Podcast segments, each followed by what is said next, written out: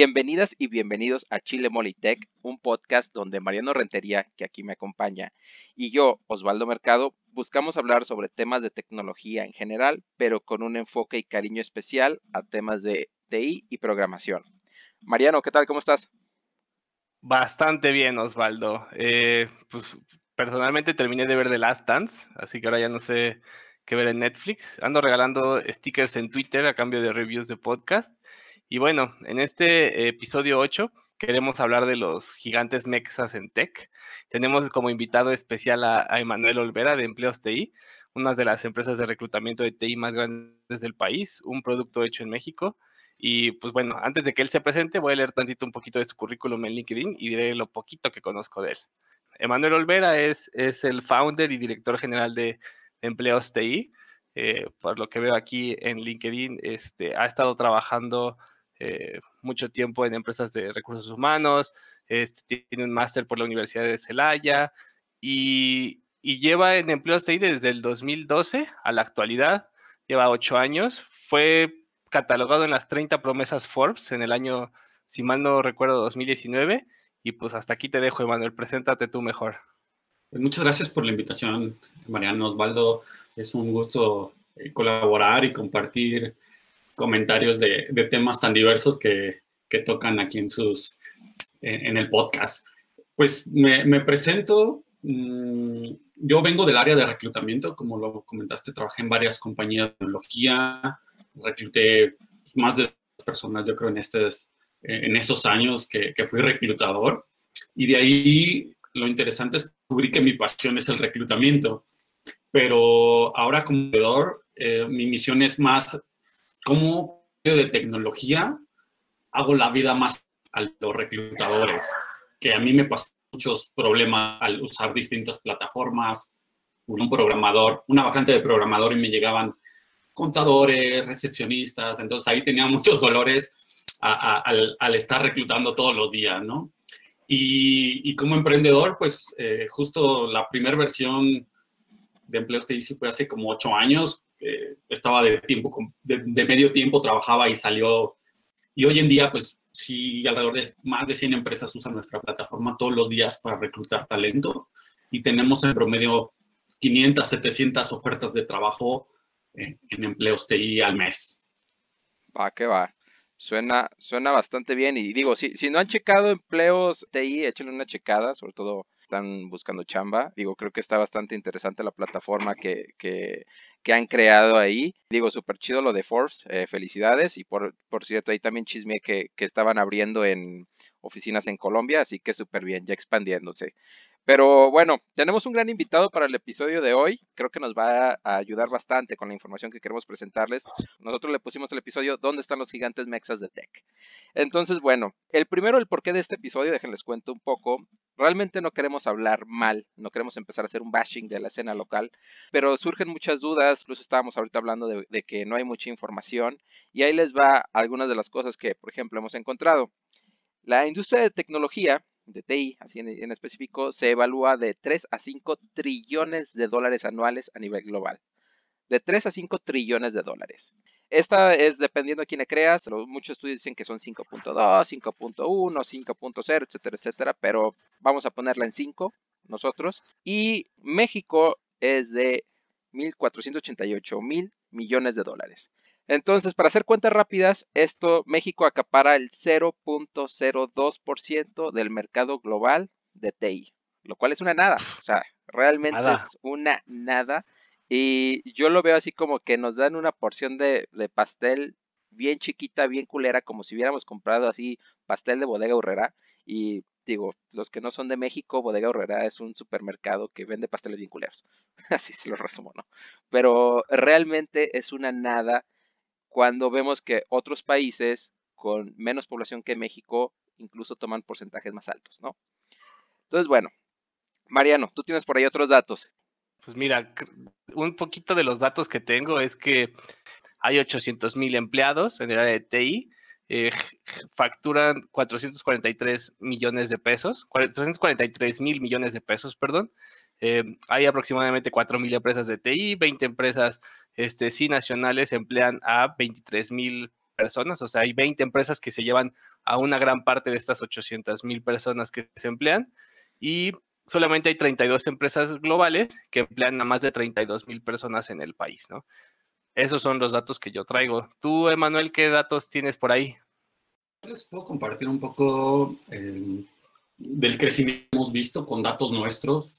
Por ejemplo, en, en 2009 nosotros tuvimos alrededor de 500 vacantes en el mes de enero y en el mes de enero 2020 tuvimos más de 700. Es un buen indicador la parte de empleo siempre de, de la salud de una industria en particular. Entonces creo que sí viene creciendo es una industria que está creciendo sin duda, ¿no? Y otro dato complementando es el tema del que es... Claro, y, yo creo que se te, estaba cortando tantito, pero nada más como para ponerlo en contexto, este, sí, cuando comparabas tú los meses que, que dices, ¿no? De enero de un año contra el enero del otro año había un crecimiento del 30%, febrero también, y en marzo hubo un decrecimiento, pues más o menos que se de un 10%, ¿no? De 770 versus 615, este, y pues falta ver los números de abril, a ver cómo, cómo sigue afectando, seguramente serán aún menores. Sí, yo creo que se va a mantener, más o menos, sí, va a bajar, pero si la industria, yo estoy viendo ese crecimiento con datos en el número de ofertas de trabajo que se generan cada año. Va que va. Oigan, y bueno, yo, yo uno, una de las principales quejas que, que yo tengo ahorita es la falta de información que realmente existe acerca de, de, empresas de tecnología en México. Primero que todo porque, digo, siendo el, la cantidad, o sea, estamos hablando de miles de millones de dólares que se inyectan en el país o que se generan en el país, pero realmente la información que, que yo encontré, este, y no sé si pasó eh, también en sus, en sus lados, fue, o sea, eran como que empresas americanas hablando de, de las escenas de, de tech en México, listados internacionales, pero realmente yo no encontré información mexicana hablando de la industria de TI de México. Yo creo que tienes toda la razón. Yo creo que es, desgraciadamente hay la mayoría de las empresas de, de startups, ¿no? cuando hablamos de startups casi siempre son americanas o extranjeras o latinoamericanas que están llegando a México, que están, que están este, creciendo, pero creo que incluso, como dices tú, el medio, el medio periodístico eh, enfocado a negocios y enfocado a México es, es muy bajo. Y creo que es, es culpa como de los dos este, es culpa de las empresas que no se, pues, que no buscan como prensa mexicana que los cubra y es culpa también de las empresas mexicanas que no están activamente buscando a estas empresas para, pues, para seguirlas, ¿no? Emanuel, ¿cómo ves tú eso? ¿Cómo te fue con la, con la búsqueda de información fuera de lo que tú ya tenías? Sí, lo que me doy cuenta, pues es que, que va 100% de acuerdo con el tema al, al explorar y, y, ya todos estos años en la industria de tecnología en México, es que sí hay muy pocas empresas como de ese tamaño. ves que hay un, un, una medida que es eh, una evaluación de que son los unicornios. Entonces, en México o a nivel Latinoamérica, incluso en Latinoamérica, haciendo comparaciones, pues en Argentina, a nivel unicornios de ese tipo de evaluaciones está Mercado Libre, Globan, eh, en brasileñas hay varias como eh, Nubank, B2W, México, curiosamente, los dos que encontré, bueno, Softec, pues es una empresa de servicios, entonces tiene muchos clientes y seguramente es de las empresas que más empleo dan en México, pero no tienen un producto. Entonces es más bien de servicio, de consultoría, desarrollo y mantenimiento para otros. Eh, y el otro es Kio Networks, que es más bien la parte de, de infraestructura. Entonces es un data centers y todo eso. Entonces son los dos ejemplos que tengo de, de los gigantes que hay y pues no lo vamos a comparar tampoco contra las valuaciones Google, que no, tienen claro sus propios no. productos. Sí. Entonces ahí, ahí distingo que, que, incluso hay dos tipos de empresas en tecnología, ahorita lo, lo mencionabas Osvaldo.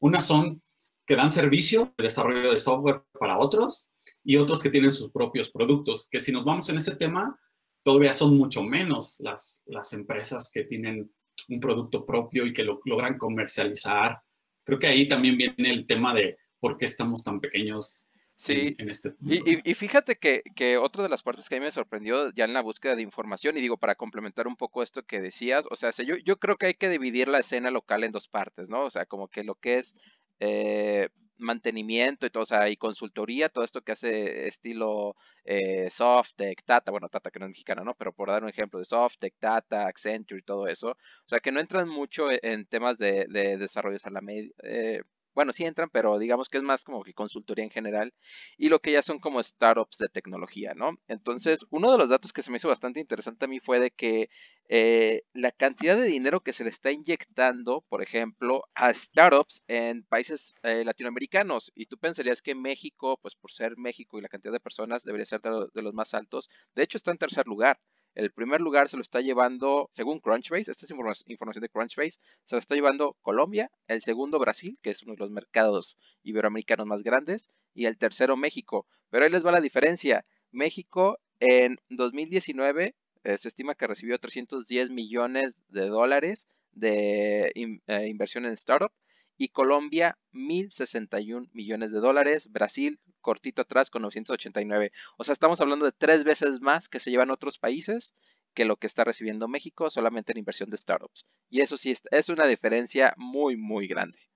Sí, yo creo que tiene la razón. Hace poquito alguien hacía esa pregunta en, en, Twitter, ¿no? De por qué creen que faltan startups o qué es lo que en Latinoamérica, qué es lo que falta. Eh, yo creo que tú y yo contestamos el Twitter y creo que yo dije educación y no sé qué, y alguien dijo eh, dinero, ¿no? Este, ideas hay, talento hay, pero no hay inversionistas y sí, como que sí me quedé pensando y dije, sí, realmente no hay un, un, sistema eh, pues como de VC founding, ¿no? De, de, lana que esté ahí este, dispuesta para que tú vayas y hagas tu pitch y, y pues puedas crear tu, tu unicornio como tantas historias americanas, este, creo que el funding es como, pues es incluso un tabú, ¿no? Si no viene del banco, casi que no viene. Pero, pero fíjate, híjole, y, aquí, a ver, a ver qué dice Manuel, pero te voy a interrumpir nomás por, por te voy a contar mi experiencia. Me tocó ir a unos pitch de startups, he ido a varias sesiones de, de ver cómo pitchean, y son proyectos malos. La verdad, o sea, mi opinión personal es son proyectos malos. Yo estoy totalmente de acuerdo, hace falta dinero, hace falta research and development, o sea, hace la cantidad que le meten otros países a research and development en comparación con lo que metemos en México es una nada, pero también a, a su vez creo que hay una escena media extraña en México porque de repente hay como que un chingo de emprendedores, ¿no? O sea, y así de, y, soy emprendedor, ¿no? Y así de que, y, tienes un changarrito, güey, pero, pero, o sea, creo que como que el término se tergiversó un poco. Sí. Pero. Sí, de más. Ajá, exactamente, como que pasó eso, pero a la vez, a la vez estoy totalmente de acuerdo, hace falta acceso a fundings eh, de gobierno, privados, etcétera, etcétera pero también creo que hace falta que, se, eh, se, creen mejores proyectos a los que yo he visto en rounds de pitch de startups, pero creo que aquí mejor Emanuel, que ha crecido su empresa en, el ecosistema de México, nos puede dar una mejor opinión. ¿Cómo ves, Emanuel? Pues sí, coincido que mm, la parte de educación y capital son, son clave. En el tema de educación me refiero a, pues obviamente las empresas o el término startup, pues es que tienen un componente tecnológico y ahí tal vez, pues, como tú dices, cualquier negocio ya lo nombran como startup, ¿no? Pero aquí eh, creo que el componente tecnológico es clave para poder eh, tener un producto que sea consumido, pues, a nivel nacional al menos primero y una etapa a nivel internacional en muchos países y tener crecimiento de pues, todos los gigantes de Silicon Valley que tienen ese gran componente, ¿no? Que lo lanzan pensando global en inmediato, ¿no? Entonces, eh, el tener en Estados Unidos un ecosistema con miles de ingenieros y los mejores ingenieros del mundo, pues genera esas ideas, ese nivel de ideas y pues también indirectamente ahí está el capital porque eh, todos quieren entrar a eso, ¿no? Entonces, sí es una, esa mezcla de, ambas, creo yo.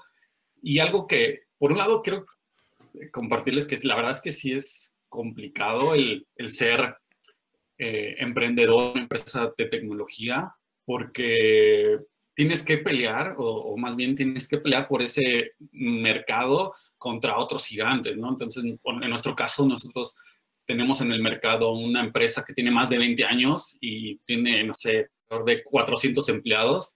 Y por otro lado, tenemos otra empresa que ya es más eh, red profesional, que está en el, en el mercado de reclutamiento también, y ya es de Microsoft, ¿no? Entonces, eh, claro. tú desde Querétaro tienes que crear un producto que sea tan bueno para que los clientes te den el dinero a ti como a ellos. Entonces, eso la verdad está muy difícil y tienes que tener eh, talento, por un lado, y sí, la inversión es clave. En nuestro caso hemos recibido rondas, una muy semilla eh, cuando nos constituimos prácticamente y otra el año pasado. Y hablando del tema de inversión, que justo el año pasado estuvimos en ese tema de haciendo PIS, conociendo fondos y todo, creo que sí ha venido mejorando muchísimo. O sea, yo anteriormente no veía tantos y ahora sí estoy viendo cada vez más y, por ejemplo, SoftBank, que es un mm. fondo de inversión gigante, ha invertido en Uber, Didi, WeWork, ha invertido en tres startups mexicanas, que son eh, Confío, que es FinTech, que es Clip, que es eh, el dispositivo este para recibir pagos desde cualquier lado, y Kavak, que es venta de automóviles seminuevos en una plataforma. Entonces, quiere decir que también las valuaciones de las empresas crecen. Y otro ejemplo también mexicano es Rever, una empresa de Guadalajara que le invirtió Sequoia, que, es de los más famosos en Silicon Valley. Entonces, sí, todo no hay a ese nivel que nos queremos comparar, pero sí ya están empezando esos primeros pasos.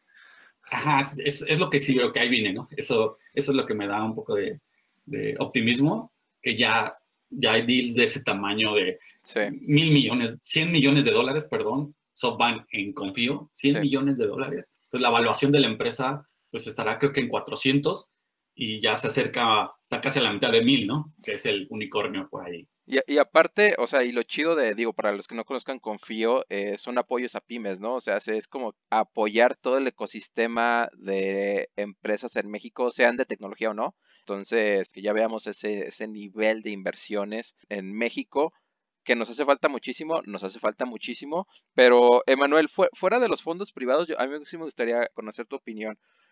Digo, porque ya cuando entras a, un fondo privado, ¿no? De que ya le vas a inyectar, normalmente ya tienes un producto, ¿no? En la, en la versión México, ya, ya tienes que tener un producto, es difícil que te fondien solamente una idea. Ah, por lo menos hasta ahorita los ejemplos que yo he visto. ¿Cómo ves tú el ecosistema fuera de eso? O sea, de que alguien quiere empezar con su, con su negocio, con su empresa en tech, ¿cómo él puede hacer para conseguir ese dinero? ¿Existen, ves bien los fondos de gobierno o mejor que se vaya privado? ¿Cómo ves tú toda esta escena que no cae solamente en VC funding? Mencionas algo muy bien. La verdad es que yo nunca he visto que le inviertan en una idea. Siempre tienes que tener ya un producto y una atracción. Tienes que mostrar, pues obviamente ellos quieren ver que ya tienes clientes y que esos clientes te vuelven a comprar y que ahora tu siguiente paso es ir por más clientes. Entonces, eso es lo que quieren ver. No, nunca he visto que compren una idea. Entonces, eso, la verdad, es, es, lo primero que hay que trabajar, ¿no? Hacer tu, tu labor para conseguir los primeros clientes, probarlo, eh, ir por los clientes, a, mantenerlos. Digo, contestando a quién acercarte o qué tan fácil es. Hay muchos nombres que dicen inversionistas, pero sí hay pocos que ya te dan el dinero. Nosotros cuando estuvimos tocando puertas el año pasado para ah, pues hacer un crecimiento más acelerado, sí nos topábamos con, no, yo soy inversionista, pero cuando te metías a hacer tu análisis de en cuántas has invertido y en cuáles, ya no, ya no hay esa información como tú dices. Entonces, mm. creo que vale la pena acercarte pues a esos que sí han hecho, ¿no? Porque si no te puedes encontrar ahí varios, era inversionista de fondos de compa, ¿no? De, préstame 20 mil pesos y... no, pero es que la realidad es eso, o sea, nos hace falta mucho, o sea, por, ejemplo, mi pregunta era esto, porque en Silicon Valley sí están esas empresas que saben que no van a ser un, o sea, que no tienen clientes, ¿no? Que son puro, por ejemplo, mucho research and development y que la tirada es de 5 a, 15 años de, return on investment, si es que existe, estilo eh, realidad aumentada, todo este tipo de servicios que realmente requieren un tipo de ingeniería diferente, que son servicios diferentes, pero que las personas le inyectan dinero. Es dicen, ok, ahí te va, o sea, se empezó con 5 millones de dólares, ¿no? Y es puro RD, puro RD. Y yo creo que también hace falta ese, lo que se le llama el fondo perdido, ¿no? Pero con tal de impulsar un poco lo que es tecnología en general, ¿no? Porque, pues sí, está muy chido que te, que te inviertan cuando ya tienes clientes y todo eso, pero pues está mucho más cañón, ¿estás de acuerdo?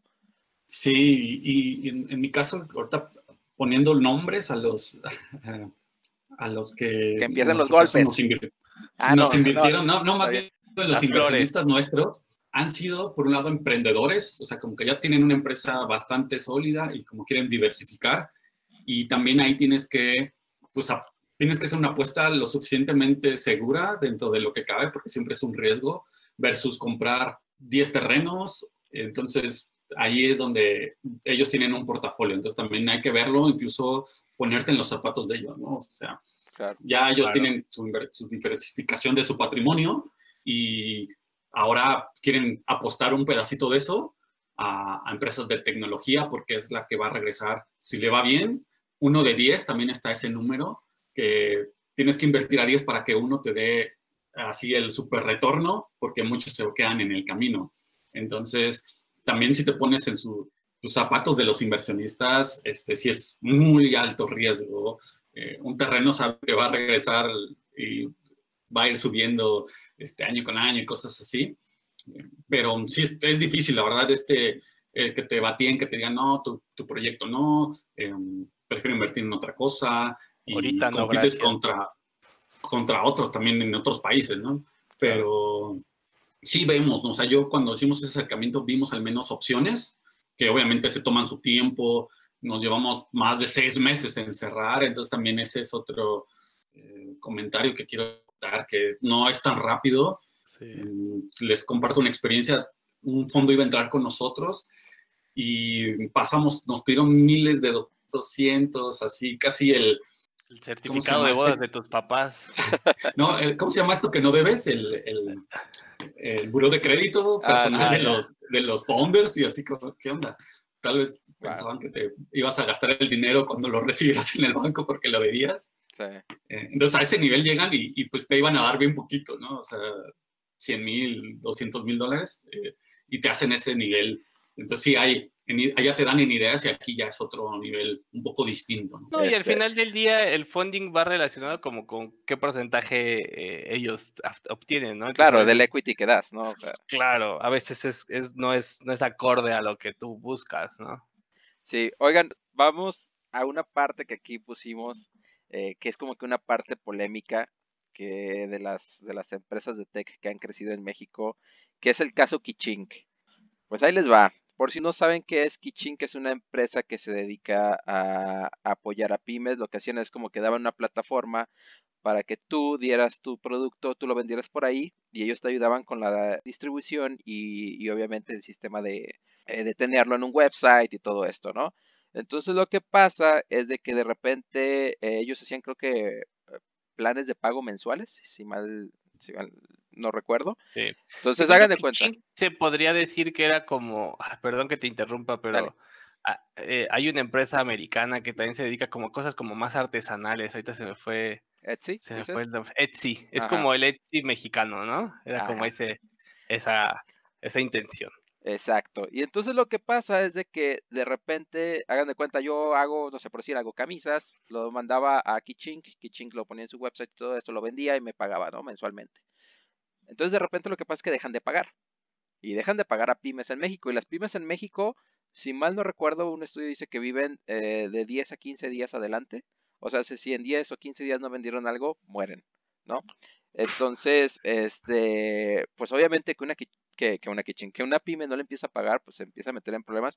Y en Twitter y en diferentes medios empezaron a publicar esto y lo que pasa es de que los dueños de, de Kitchen ponen sus twitters privados y no hablan nada del tema. Yo personalmente, yo personalmente creo que sí es una culerada. O sea, ese vato, lo mínimo que puedes hacer es transparentar tu, o sea, lo que está pasando, ¿no? Situación. Exacto, porque eran eh, miles de personas quejándose de que no recibían este dinero y incluso yo, hicieron como que un spreadsheet de todo lo que de todo lo que les debían y o sea era una cantidad digo no así de 20 mil millones pero sí era una, una, cantidad que creo que ya estaba rondando los millones entonces eh, sí sí es, es, el creo que el lado negativo de cuando tratas de escalar una empresa digamos en este caso de tecnología lo podemos decir no pasa algo malo y este tipo de cosas puede pasar. Sí, sí, sí, sí sonó mucho el caso. Yo creo que eh, una de las cosas que platicábamos hace poquito era que las empresas mexicanas startups casi no duran, ¿no? Casi, Kichin, que es otro caso que yo, yo sí creí que iba a durar, ¿no? Con este concepto tipo Etsy, pero traducido al, al mexicano. Yo la otra que encontré por ahí fue Green, que no sé si la han escuchado, Ah, sí. que es esta, este, son scooters eléctricos, si mal no recuerdo, eh, en la Ciudad de México, aquí, aquí en Querétaro, donde yo vivo, no hay, este, y funcionan muy, muy similar a, este, en tema de una suscripción y la pagas y como las visitaciones que ya tenían, pero ahora con scooters.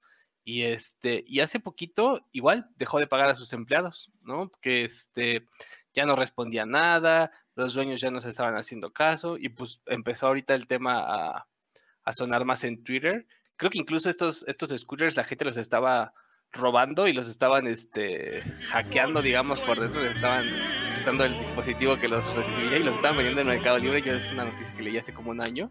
Este, entonces, pues bueno, no les, no les fue muy bien y es otra, otra startup eh, pues fallida, ¿no? Polémica. Sí, hay casos, suele pasar eso, ¿no? Es un, eh, pues al final, pues es el nivel de riesgo que te vas a, puedes fallar, de hecho está casi garantizado el, el, el fallar, eh, ya sea startup, sea un negocio como emprendedor, veo, les compartía que siento que es súper difícil, ¿no? Tienes que competencia, 8 de cada antes de dos años, entonces siempre vamos a tener este tipo de casos, ¿no? Pitching, la verdad, tenía un producto muy interesante porque te daba todo para que montaras tu e-commerce, casi casi nada, subía las fotos y el precio y ellos te daban pues la pasarela, eh, por eso es que ellos se quedaban con, con, las ventas, pero te daban todo, entonces para nivel de adopción tecnológica que en México, pues estaba muy dirigido a pymes y, y era una buena solución para ellos, como decías, ¿no? se veía muy, muy interesante, pero pues al final del día si no tienen una buena gestión, cometes un error, una mala decisión, pues tal vez eh, tus ingresos y pues, seguramente ahí se están financiando, jineteando, como le diríamos. Sí. Ya no te lo pago al mes, ya veo cuándo te lo regreso. Entonces sí, como muchos otros casos que hay, hay historias de, de compañías tecnológicas. Sí, es, estilo Yogome, ¿no? Por si... Por si alguien... ah, no lo quería mencionar, bien. pero sí. sí, no, no, digo, y para los que nos, nos, están escuchando que no conocen el caso de Yogome, este reventó en 2018, 2018, 2019, no me acuerdo, pero habían levantado, si mal no recuerdo, entre 30 o 50 millones de dólares. Algo así era, según yo, lo que habían levantado. Sí, sí, sí. Y, y, y, creo que sigue prófugo, ¿no? El cuate este, el que creó la, la, empresa.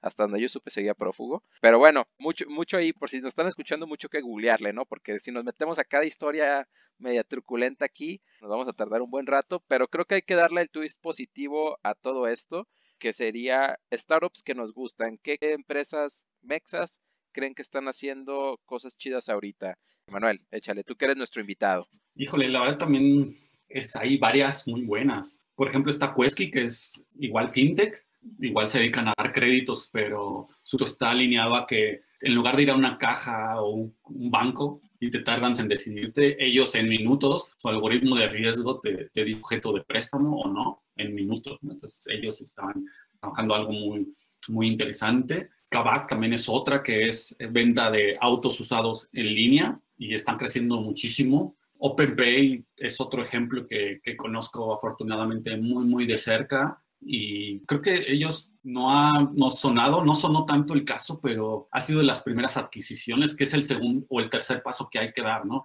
Para que se genere pues, ese círculo de que el dinero pasa de manos a manos y es donde los fondos regresan su, su inversión. Entonces OpenPay fue adquirida por BBVA Bancomer y también me tocó ver desde que era eh, MVP hasta que pues, ya fue una, una adquisición. Entonces el, el, OpenPay me gusta el caso de éxito porque ya fue una venta a, a una empresa de ese tamaño de, de un banco. ¿no? Sí, bastante chido.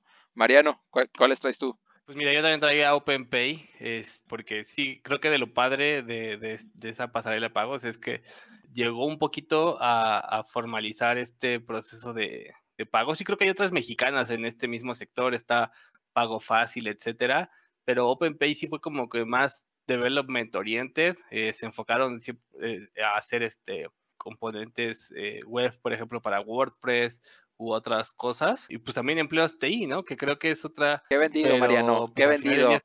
Qué vendido. Sí, sí, este, sí. este episodio está patrocinado, no este, para nada. ¿Cuánto te pagó abajo de la mesa? A mí no me dieron nada. No, me lo estoy Le va a llegar un regalito. Eh, no, empleos TI que, que también, este, por lo que me caen bien ellos, digo, y de hecho yo a Emanuel lo conozco desde apenas hace unos cuantos meses, este, pero los he venido siguiendo es porque pues está desarrollado en México, por un equipo mexicano, no se han dejado eh, influenciar por todo este ruido que existe alrededor, y, y no solamente trabajan en su producto, sino yo constantemente que los veo en redes sociales, procuran tener como un servicio a la comunidad, y para mí eso es como que un poquito lo que, lo que da, ¿no? A mí a veces el tema de las fintech, personalmente a mí medio me caen gordas porque me parece que muchas seguramente pues como que van a lucrar con la gente, ¿no? Como que no son, como dices tú, como capitales perdidos, algunos casos, sino parece que, que probablemente este, caigan en, en más endeudamiento o con tasas de, de crédito muy altas, etcétera. Entonces, y, y no las veo como que tampoco participando socialmente. Este, en el caso de OpenPay y Empleos TI sí los veo como que más por ese estilo y por eso me caen bien. ¿Tú? Pues mira, de, de mi lado, eh, yo concuerdo, digo, fu- fuera de que Manuel sea un invitado, yo también he estado checando lo que están haciendo aquí y la verdad es de que cuando vi que estaban eh, recibiendo funding y que están expandiendo operaciones, qué chido, qué chido, la verdad, Manuel, felicidades, que, que hayan aparecido en Forbes, ¿no? Como las promesas, qué chido, ojalá, ojalá sigan impulsando su negocio. Yo creo que TI en México Gracias, tiene, gracias. tiene mucho que crecer, pero necesitamos apoyo de todos los sectores, ¿no? No es solamente de que necesitamos más ingenieros, o sea, no, necesitamos portales, necesitamos capacitar mejor a la gente, necesitamos mejores empresas, necesitamos más inversiones, necesitamos más startups, o sea, es como que todo un ecosistema que tiene que crecer, ah, por lo menos a mi forma de verlo. Y bueno, hablando de esto precisamente, a mí startups que realmente eh, me han gustado bastante, uno es Little Bookmates, esta va a ser para los que son padres de familia y todo eso, o que próximos padres de familia, es una empresa que se dedica a darte libros adecuados a, los de tus hijos y te lo lleva a tu casa. O sea, te dice, tú no sabes comprar libros, yo sí sé, eh, o sea, como que todos estos estudios de, de, de acuerdo a la edad y te lo llevan directo a tu casa, ¿no? Y tú lo que haces es, al mes, te los cambian. Entonces es una forma de fomentar la lectura, siendo que México es de los lugares, de los países donde menos se lee a nivel mundial, se me hace una muy chida iniciativa. Ya de hecho hasta se acaba, vi que acaban de sacar una app y todo eso. Por otro lado, yo sí, este, a contrario de Mariano, yo sí creo en las fintechs, a mí sí me laten. Confío, Clip, Credit Justo, Prestadero. Yo ya hablé, yo ya hablé mal de Rappi en un episodio, así que no me voy a quemar con las fintechs. Luego nadie va a querer, nadie me va a querer hablar. No, pero eh, ahí les va porque, porque yo tengo un side geek que se dedica a trabajar con pymes, ¿no? Tengo una, empresa de- así de, lado. Lo primero que te dice una pyme en México es no tengo dinero, ¿no? O sea, se- ¿a qué voy? Es, oye, te voy a cobrar tanto por este servicio, ¿no?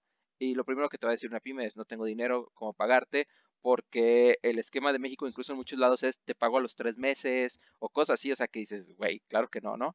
Entonces, cuando yo abrí este negocio me di cuenta de realmente cómo funcionan varias industrias y cómo funcionan muchos, eh, muchos changarritos en México, ¿no? Entonces, lo primero que yo vi es a las personas, cuando yo doy un pitch de venta, les incluyo las opciones de dónde conseguir préstamos, porque la mayoría de negocios fuera de México funcionan en capital ajeno. O sea, yo pido el dinero a mi banco, yo pido el dinero a, fondos privados, yo pido el dinero de otro lado y con eso financio mi negocio. ¿no? O sea, lo- el siguiente paso de mi negocio y en México no. De hecho, es muy mal usado y hay muy mal conocimiento de finanzas. Entonces, yo por eso creo que todos estos sistemas eh, de fintech realmente ayudan bastante. Y ya para no extenderme en, eh, en esto, uno de los que me gusta bastante es Ben and Frank, que es este de lentes, que no sé si lo han, lo han Mm, visto sí. pero que se me hace súper chido porque tú dices, oye, como que no sé qué tipo de cara tengo y todo eso, y te mandan a tu domicilio diferentes sets que tú los puedes calar, así como que por una semana, y luego lo regresas, tú no gastas ni un peso, pero te evitas como que el ir a la plaza y ah, vámonos a la otra plaza, ¿no? Es así como que todo en línea, todo muy straightforward, me gustó bastante y sobre todo porque la historia detrás es la clásica persona que dijo, ¿por qué comprar lentes es tan complicado y tan caro, no? Y a partir de esta pregunta es de que nace toda esta empresa, lo cual se me hace bastante chido, ¿no? Creo que debemos de hacernos esa pregunta un poco más.